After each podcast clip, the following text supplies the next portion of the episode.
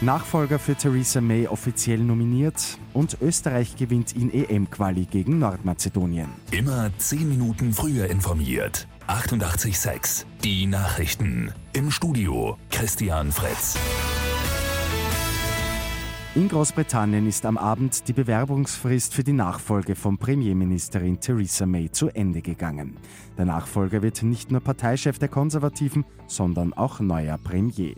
Von den ursprünglich elf Kandidaten sind am Abend nun zehn offiziell nominiert. Als Favorit gilt der ehemalige Außenminister Boris Johnson, auch der aktuelle Außenminister Jeremy Hunt hat Chancen auf die Nachfolge. Bei einem Helikopterabsturz mitten in Manhattan in New York ist ein Mensch ums Leben gekommen. Der Hubschrauber ist bei einem Notlandeversuch auf ein Hochhaus gestürzt. Der New Yorker Bürgermeister Bill de Blasio schließt einen Terroranschlag aber aus.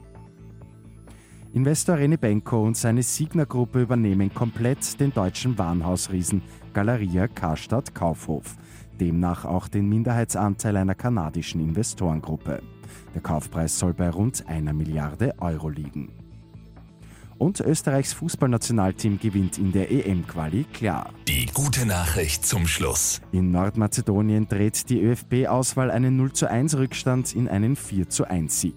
Die Chancen auf eine EM-Teilnahme sind damit weiter intakt. Nach vier Spielen liegen die Österreicher nun auf dem dritten Tabellenrang. Mit 88.6 immer 10 Minuten früher informiert. Weitere Infos jetzt auf Radio 88.6 AT.